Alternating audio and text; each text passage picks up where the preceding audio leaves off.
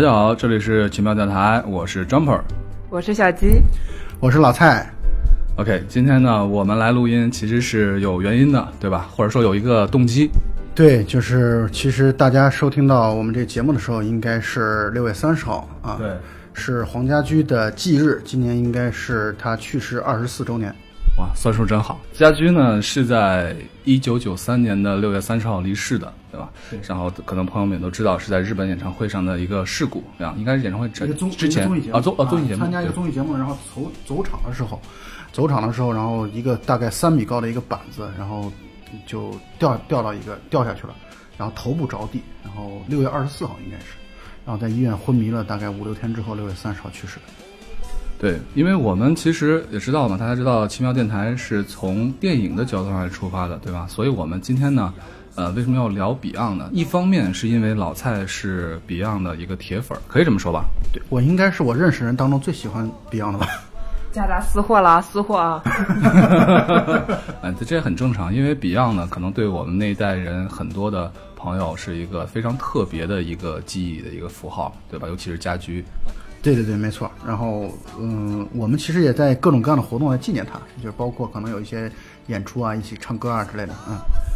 但是可能大家对 Beyond 的熟悉，往往是因为他的音乐，嗯，很少因为他们有关的电影。但事实上，Beyond 他们是有一些电影作品的。虽然不多，但是电影其中还有做过完全的主角，就完全以他们，就相当于现在的这样的一种偶像社团一样的，专门打造的电影有关。对，我是刚看过这呃临危受命，临时抱佛脚，看了一部《末期少年穷》，Beyond 的日记之末期少年穷。对，就是他那个名字起的很大，叫《Beyond 日记之末期少年穷》，就感觉像呃好像对像个系列。对对对，感觉像是有系列的感觉，但是其实就这一部片子。那么这个电影是九一年的，是完全以他们四个做主角啊，就是 Beyond 的四子啊做主角的一个电影，而且这个片子呢算得上是明星云集啊里边还有年轻的王菲，那个时候还叫王静雯啊，王静雯在片子里边演这个就是世荣，就是叶世荣的那个啊世荣的女朋友。在这个片子里面，他们是不是都用的是自己的名字？好像我有印象，是吧？对他们基本上都用了自己的名字，包括像加强，为了防止跟家居重名，他用他叫的是阿强。哦，OK。其他人好像就是完全用自己名字的完全后后啊，就是名字家居、冠中还有世荣，啊就完全都用对对对对自己的名字。啊。然后里边还有万绮雯，叫亚洲第一美腿啊。万绮雯你们可能不是太熟悉，但是以前有一个老蔡，特别熟悉，因为他是亚洲第一美腿。就以前有一个呃有一个电视剧叫呃精武门，就是甄子丹的那个啊，甄子丹的那个精武门，精武门。哦好像知道那个。然后他在里面演，应该演那个日本的那个那个由美吧啊 OK 对，甄子丹的女朋友。所以那个刚才说那 Beyond 拍了几部片子，对吧？你认为哪部是最好的呢，老蔡？呃，他们各自也分开有一些呃去饰演，呃反正呃有一部片子叫《农民》，也是一九九一年的，这应该是黄家驹参演的最后一部电影。这个片子呢，其实名气非常非常大。这片子是获得了第十二届香港电影金像奖最佳电影啊、最佳编剧，然后最佳男配角和最佳导演啊、应该是这四个大奖。OK，没没看过这部片子。农民》的豆瓣评分八点八分。哇，我们是不是可以到时候去看一下这个片子？对这个片子，它其实一个是社会现实题材的电影，然后黄家驹在里边演一个古惑仔小混混。嗯，这个片子当中有很多的音乐人，包括泰迪罗宾啊，还有包括刘以达啊，就是法号梦遗。刘以达，刘以达是达明一派的这个之一嘛，就是另外一个是黄耀明嘛。对然后呃，刘以达他们这三个音乐人齐齐的在这样的一个张之亮做呃做导演的电影当中出现，这个片子在香港电影的历史上应该是很排得上号的啊。农民这个电影很有很反映社会现实，就讲的那些住在相当于那种棚租屋，就是、嗯呃一个个小笼子，就像小笼子一样的住的社会底层，真的是极其底层的群众贫民窟一样对对对贫民窟的生活。所以那个片子是黄家驹参演的最后一部电影。但是刚才我们说到这个《Beyond 日记之末期少年穷》啊，是完全，也可能也是唯一一部他们啊，唯一一部他们四个人来共同做主角，就是完全为他们来打造的这样的一个电影。是一部彻头彻尾的粉丝电影吗？对，我觉得是一部粉丝电影。小吉不是把这部电影也看了吗？对吧？刚我刚啊看的应该是我最熟悉吧。OK，那你觉得你怎么评价这部片子呢？我觉得如果就是按照我一个不是粉丝的人来看的话，这其实是一部嗯、典型的早期香港励志片，就是说片子并没有拍的特别好，但是还是有自己的特色，每个人很简单啊，很简单，对，每个人的性格都比较单一，故事线也比较简单，然后但是个性都比较鲜明，嗯，嗯，然后就很脸谱化吧，应该这样的。脸谱化嗯对，包括里面的剧情，就是剧情就是谁骗了谁，谁谁伤害了谁，这种都都特别的明显。就包括为了实现理想，就一定要是一种隐忍，这种这样的一种，就是从剧情的角度来说，特别好好理解好猜、好理解，很容易判断。但是呢，还是我觉得这里边反映了一些精神层面的东西。嗯这里边讲到了四个年轻人，呃，分别他们四个是好朋友，他们组了一个乐队，嗯、然后这四个年轻人，呃，分别各自在刚刚步入社会之后的一些酸甜苦辣。呃黄家驹呢，就是在这里边就叫家驹，家驹这个人呢，就属于家庭为了移民美国，然后全家有一个呃相当于挣钱榜啊，他有哥哥有妹妹，啊父母一共一家五口人在一起生活，为了挣钱，然后拼命想了很多的办法，包括黄家驹为了省钱，他去商场去试吃，从一楼从商场对百货大楼的第一层走到最 最最高一层，然后试试吃的把自己弄得完全饱饱起来，嗯。然后他为了挣钱，然后去做那种就是呃去做电击实验。就是他去做医学医学院的学生的电击实验的这个 这个对象，啊然后他就想了很多很多的办法来去挣钱。从他身上，家居这个人的身上，就在这个电影的家居这个人身上，特别反映了香港人的这种勤劳，为了挣钱真的是无所不用其极，而且非常的励志。啊，家驹是这样的一个角色。对，然后他那个故事里面，我印象最深刻的是，呃，他们最初最初的时候，家家里面一家五口人嘛，呃，当时是刚开始打算移民，然后呃批准了，但是他们得还钱的时候，他们在那边调侃艾滋病，分别在那边说啊我有艾滋病啊，然后哈哈哈哈，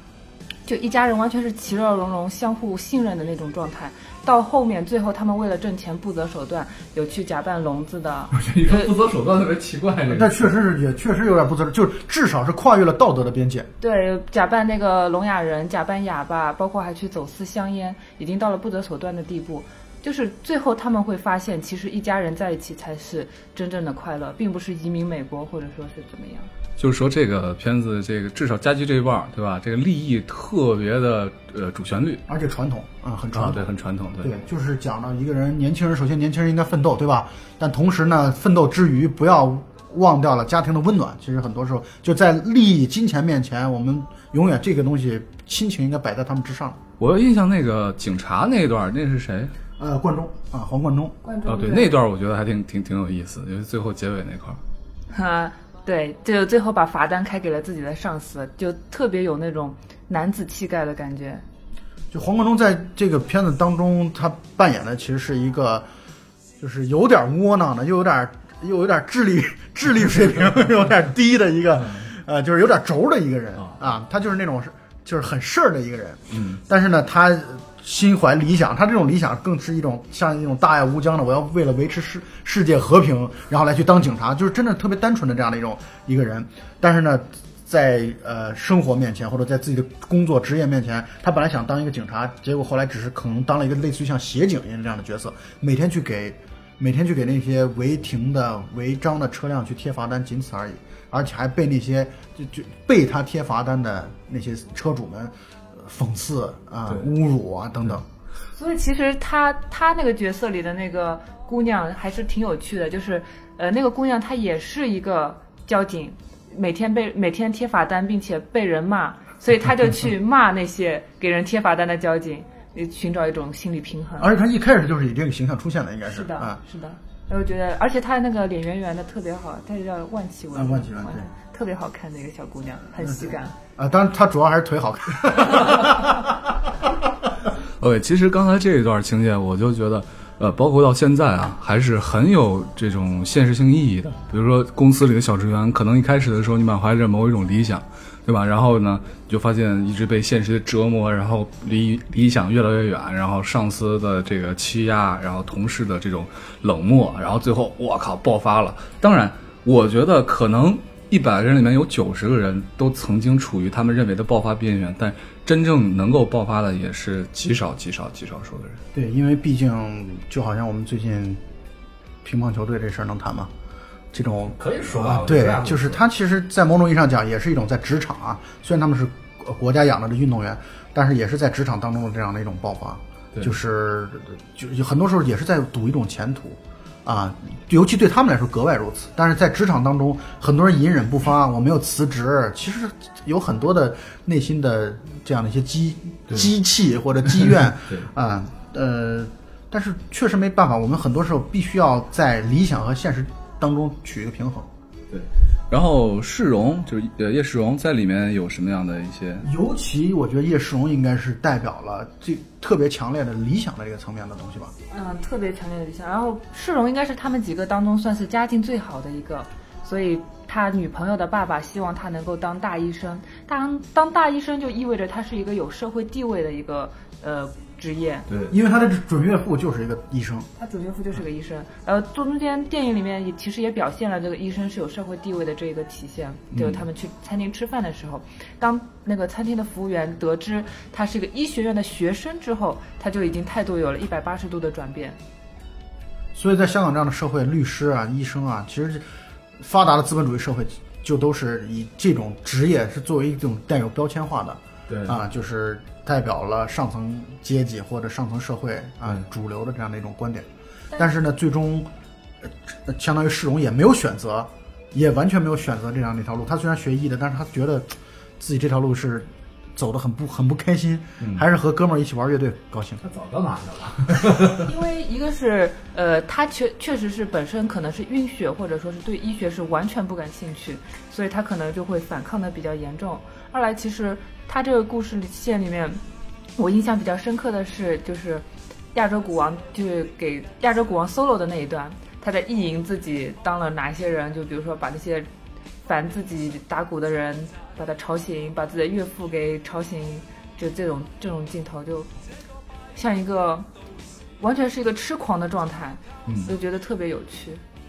对，然后呃，就是我是觉得这里边呢有一个角色可能是相对来说比较弱势的，就是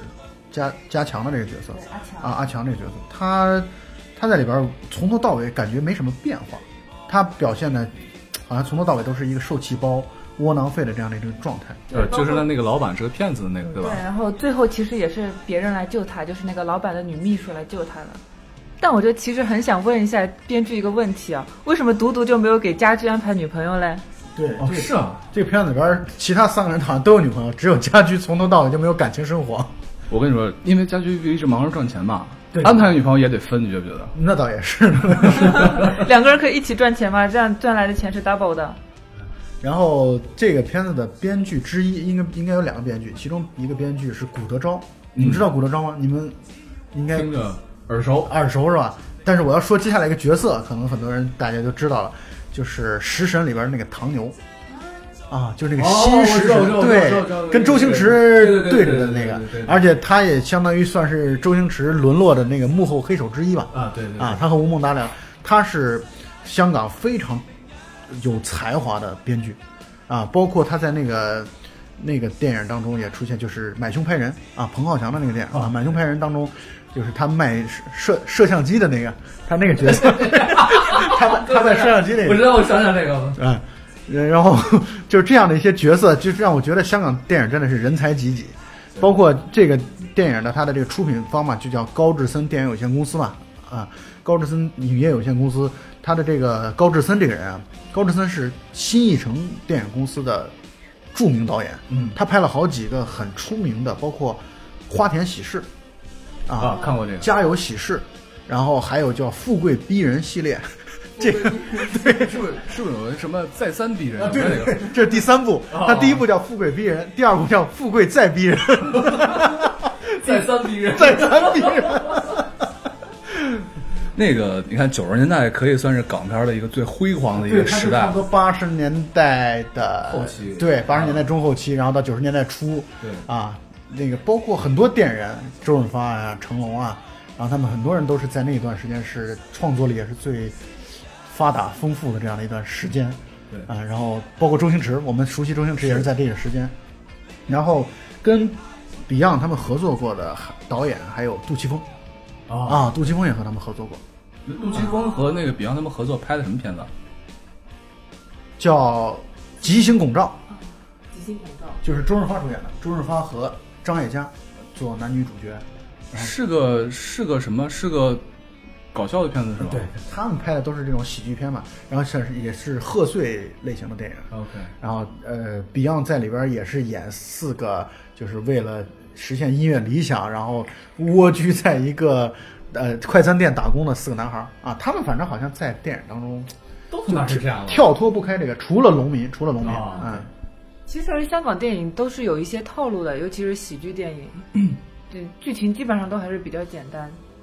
呃，我看过一本书，这本书的名字叫做呃“进阶癫狂，进阶过火”，这八个字来形容香港电影。啊，啊，他这个这个片呃，就是对香港电影的评价，国际方面评价就是，香港电影有很多值得其他很多地方的人介绍啊、就是这个学习、嗯喜爱的因因素，但是呢，确实会存在极其的癫狂、极其的过火，就是把很多的元素要用起来的用的，包括屎尿屁这样的一些元素，用到了极致。这个点在周星驰的电影当中啊，包括其他很多人的电影当中，特别特别的多。但是它也恰恰形成了强烈的风格。我前两天看了一篇报道，就是昆汀啊，昆汀在接受采访的时候，对于王家卫的电影如数家珍，因为他昆汀是港港片的一个非常资深的影迷，OK，所以其实港片其实也是蛮浮夸的，对吧？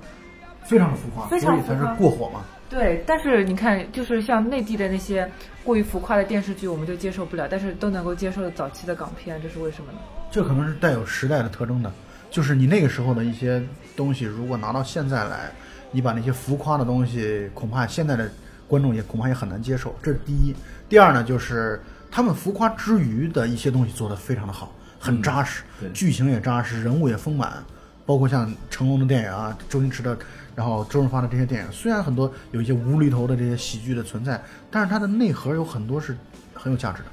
对，就是这种浮夸的背后，呃，这个浮夸啊和是不是认真在做电影，其实这是两回事儿。这其实就是他们的风格的体现。对对对对对。其实这样子算下来的话，日本的电视剧和电影也是很浮夸的。你看那些小姑娘，动不动就来一个“卡哇伊呢”，其实还是很夸张的。对 再来一遍，再来一遍。这段没没有录上是吧？所以其实是我更夸张，是不是？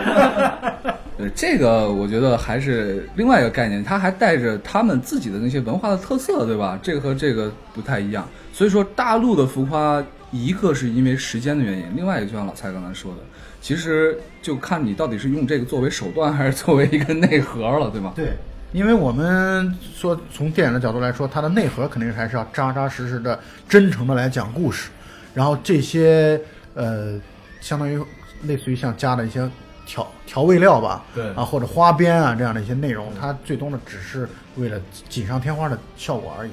啊，就算没有这个花儿，这个锦已经足够的美丽和好看了。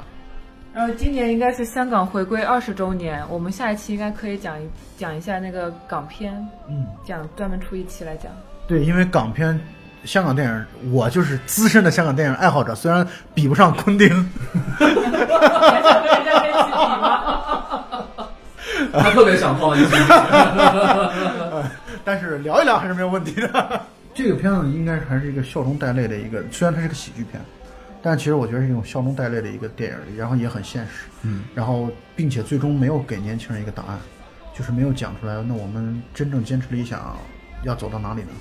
要最终要最终去到哪个方向上呢？就是我们这种玩乐队，我们坚持喜欢音乐这件事，能真的做一辈子吗？要成为职业乐手吗？没有，这个片子到最后其实没有答案。对，然后包括最后，呃，你说世荣他最后克服了岳父的心理阴影，你说万一岳父他没有把女儿嫁给他呢？这种事情谁都说不好。对，是，所以结果不能算是一个就是悲剧或者喜剧的结局，应该可能是一个比较平常的，也可能他们发泄完了，或者说呃辞职了，那下一份工作可能会变得更加的忍气吞声。也许有的年轻人就愈发的，就是把自己的这样的棱角、锐利的一面更加的藏起来了，很难讲。啊，这种结局，我觉得我们都这是一个很开放的一个结局。所以其实这个电影只是把一种可能性展示在了你面前，而不一定要去规划好你的人生，说怎么样是好的，怎么样是不好的。我觉得其实这这这种电影就已经足够了。对，就让你来思考，你觉得包括你要不要移民啊，要不要辞职啊，要不要呃不不不需呃不去做自己不喜欢的工作啊、等等呃，其实他没有他没有告诉你答案，我想他也没有能力去告诉你答案，也不应该在短短的这么九十分钟的电影当中去承载这么多的内容。嗯但是呢，更多的让你来去思考，你作为一个年轻人，你到底要怎么选择？当你遇到一些呃，就是呃反抗啊，社会对你的这种压迫，或者说你自己的理想与现实的挣扎的时候，你该怎么办？我一一直觉得“理想”这个词是一个特别奇怪的词，它在不同的年龄可能的这种给你的感觉完全不一样的。以前年轻的时候觉得理想是一个特别牛逼的一个词，但是慢慢的发现，我我就觉得我没有什么理想，就是我说不出来我有什么能倾注一切为其奋斗的一个方向。我觉得绝大部分人可能会跟我一样，我赞同，我觉得很，我觉得绝大部分人根本就不知道自己的理想是什么，他们可能会觉得哇，我现在想做什么，我要为之奋斗，但实际上你真的投入其中之后，你会发现，把喜爱当做一个事业来做，其实是一件非常痛苦的事情。这点上我不太同意二位的观点，嗯，就是我是觉得，只不过很多人现在随着受挫越来越多，可能会把这种呃不太不再号称理想，嗯就是把这个理想的一些点或者不管是愿望也好，啊，可能藏于内心吧，因为你可能还是受到打击太多，啊，我觉得在这个过程当中啊，就是时刻其实充斥着一种选择和权衡，就包括你的理想在内，包括其他的生活的其他的种种因素。你就比如说，你看像《别样日记》里面四个年轻人，他们玩乐队，对吧？并且尤其刚才说的世荣，就是一个充斥音乐理想的这样的一个人。但是你看，我也玩乐队，但我现在好像我曾经以为自己有什么音乐理想，后来发现我并没有。整个的过程当中，我觉得收获的更多是挺开心的啊、要么录个小样啊，要么是演出啊，一种表达，我觉得可能对我来说就足够了。我觉得这称之不了，称之不了为理想。这段是不是应该配一段江浦老师的小样了？放个瓷器梦上去，然后我们就被封了。那个还没录呢。我觉得可能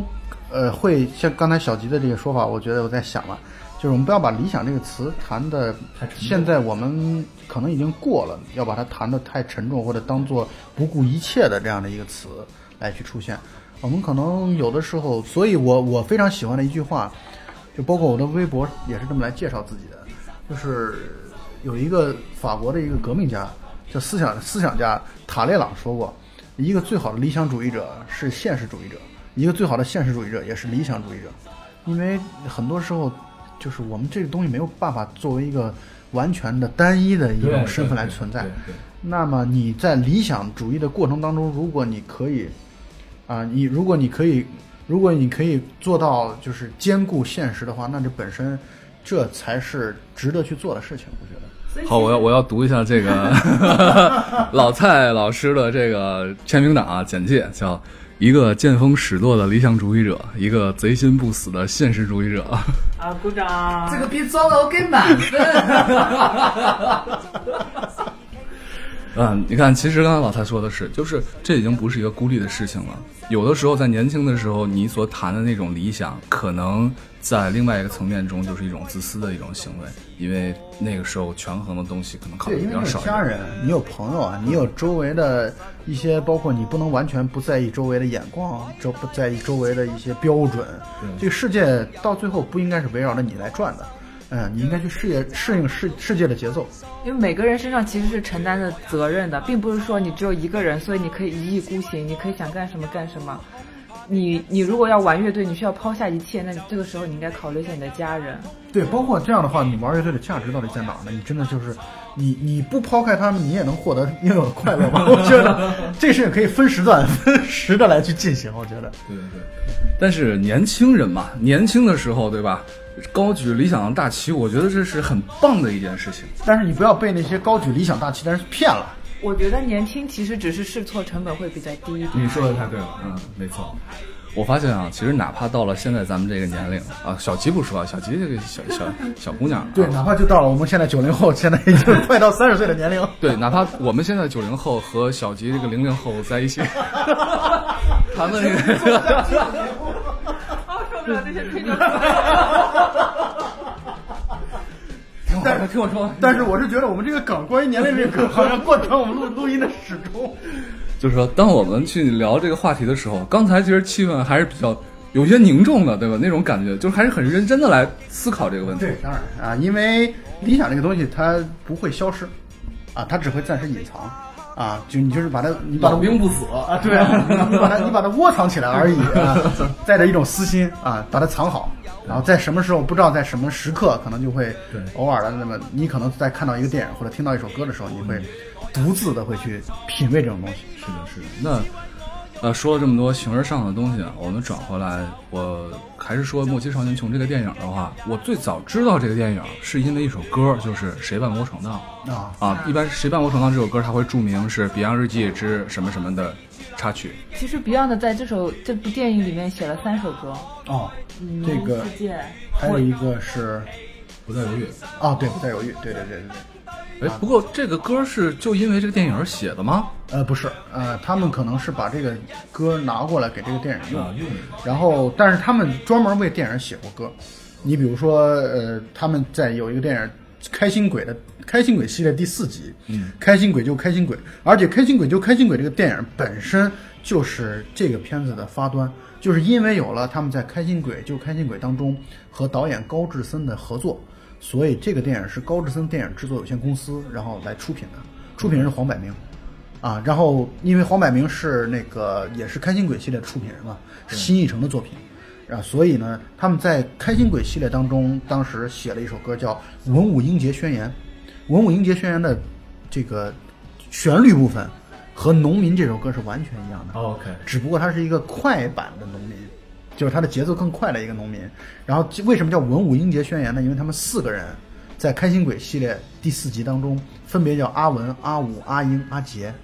对，所以叫文武英杰宣言。我还真没看过这部片子。哦，是吗？开心鬼系列你没有看过吗？不是这个系列中有几集我看过，但是你说的这个我没看过。那这集是挺好玩的一集。对我看了一和二，啊，这是第四集，第四集对，所以我建议你们可以去看看。呃，当时还有一个说法，就是他们这个文武英杰的这个名字啊，是从哪来的呢？是从许家来的。许家是谁呢？许冠文。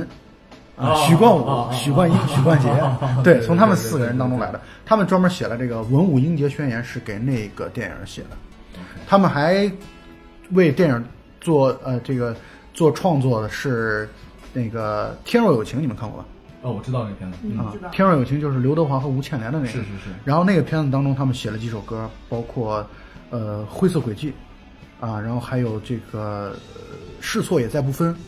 啊，然后还有一个就是呃继续沉醉吧，大概是这几首歌是 OK 嗯